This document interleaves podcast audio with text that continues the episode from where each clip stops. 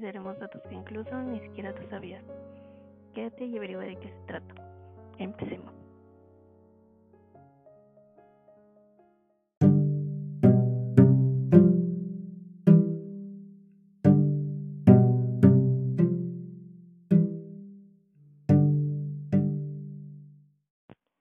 ¿Qué es este sistema? Tal vez muchos de ustedes ya lo sepan, pero lo diremos una vez más. El sistema endocrino está formado por glándulas que fabrican hormonas. Las hormonas son mensajeras químicas del organismo. Transportan información e instrucciones de un conjunto de células a otro. Algunos ejemplos de estas hormonas son la hormona tiroidea, la paratiroidea, la progesterona, etc.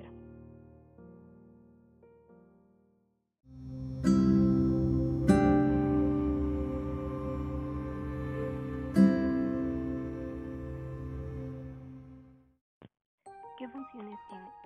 Primeramente, es el encargado de la homeostasis, que es la tendencia a resistir cambios con el fin de mantener un ambiente interno estable y relativamente constante. Un ejemplo de esto es cuando baja la temperatura. El cuerpo regula su temperatura a modo de que no sienta tan bruscamente el cambio de la misma. Interviene también en la reproducción.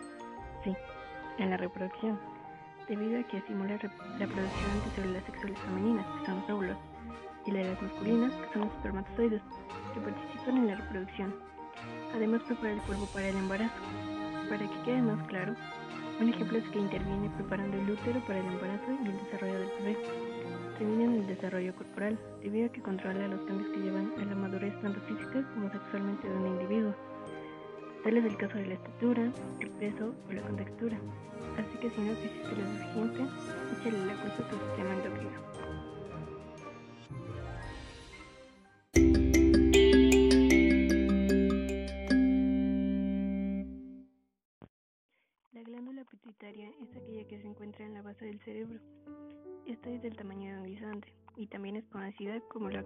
Control maestro, debido a que produce hormonas que afectan el crecimiento y las funciones de las glándulas de otras partes de nuestro cuerpo, como puede ser la temperatura del cuerpo, el latido del corazón, el hambre, la sed, entre otros.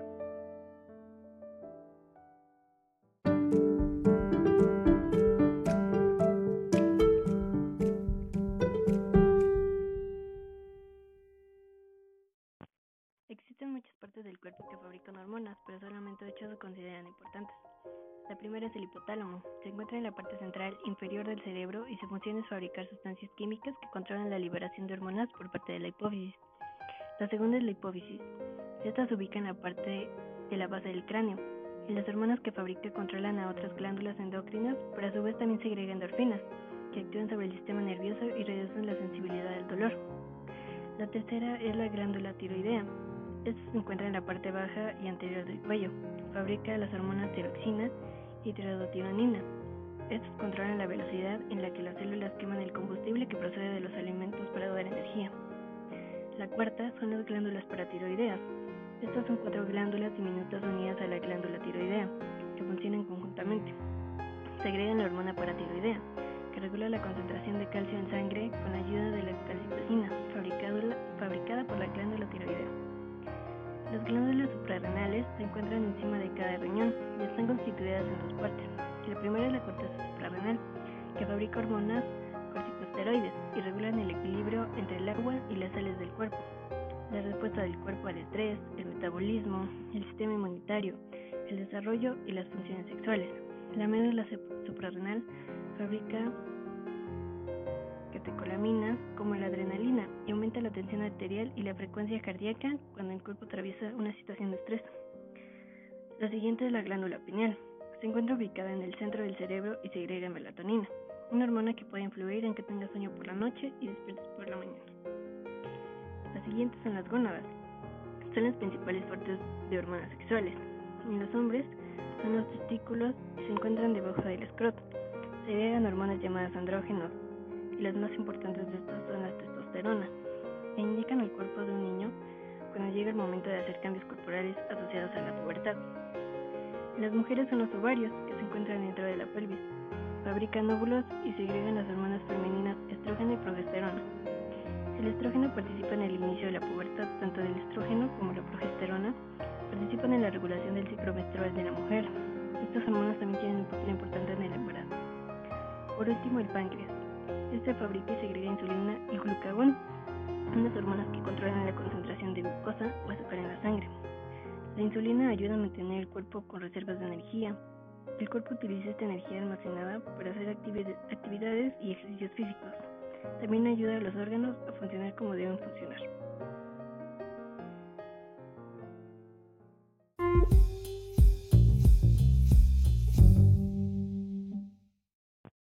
¿Y a todo esto qué son las hormonas? Químicas que actúan como moléculas mensajeras del cuerpo. Se producen en una parte de este y viajan a otras para ayudar a controlar el funcionamiento de células y órganos. Las principales de nuestro sistema endocrino son tirotropina, adrenocorticotropa, folículo estimulante, prolactina, antidiurética y oxitocina. Y todas estas las fabrica solamente la hipófisis. La tiroxina y calcitocina, la tiroides. La paratormona, la paratiroides. El cortisol, la corteza suprarrenal. La adrenalina, la médula suprarrenal. La insulina, junto con el glucagón, el páncreas. Los estrógenos y progesterona, los ovarios y finalmente la testosterona, los testículos. Si quieres saber más acerca de cada una de estas hormonas, visita nuestro sitio. Ahí encontrarás otro episodio en donde nos dedicamos únicamente a hablar sobre ellas.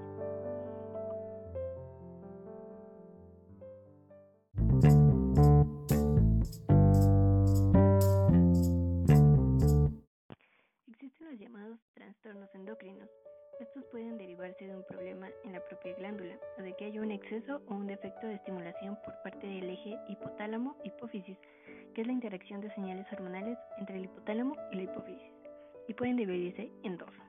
Hiper, cuando hay demasiada secreción hormonal, e hipo, cuando hay muy poca. Según el tipo de célula en la que se originan los tumores, pueden llegar a producir un exceso de hormonas o destruir el tejido glandular normal, lo que da lugar a una producción hormonal menor. En ocasiones, el sistema inmunitario del cuerpo ataca a la glándula endocrina, lo que provoca que la producción hormonal disminuya.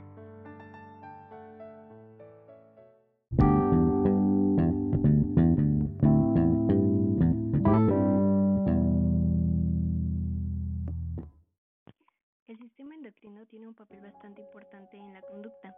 Esto debido a que las hormonas que se segregan dentro del mismo a través de las glándulas intervienen dentro de diversos procesos en el cuerpo humano como son el crecimiento, la reparación, la digestión, la homeostasis y la reproducción sexual de los seres humanos, generando cambios incluso bruscos en el mismo organismo. Gracias a las hormonas que segregamos en la adolescencia, tenemos rasgos característicos propios de nosotros mismos, como la voz. Es por esas hormonas que la podemos tener muy grave o muy aguda.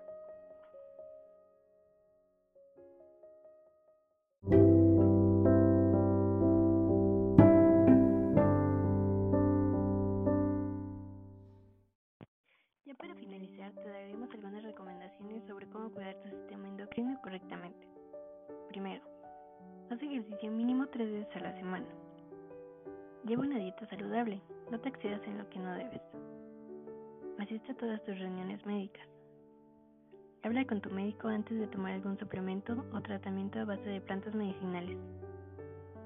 Informa a tu médico sobre cualquier antecedente familiar de problemas endocrinos puedes heredar alguno de ellos y es importante tratarte adecuadamente.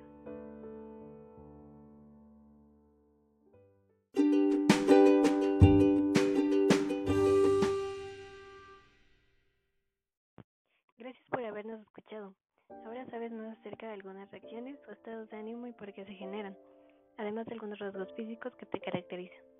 El sistema endocrino tiene una función vital en nuestra vida diaria, aunque no lo tengamos del todo presente así como el sistema nervioso, hacemos y reaccionamos gracias a ellos.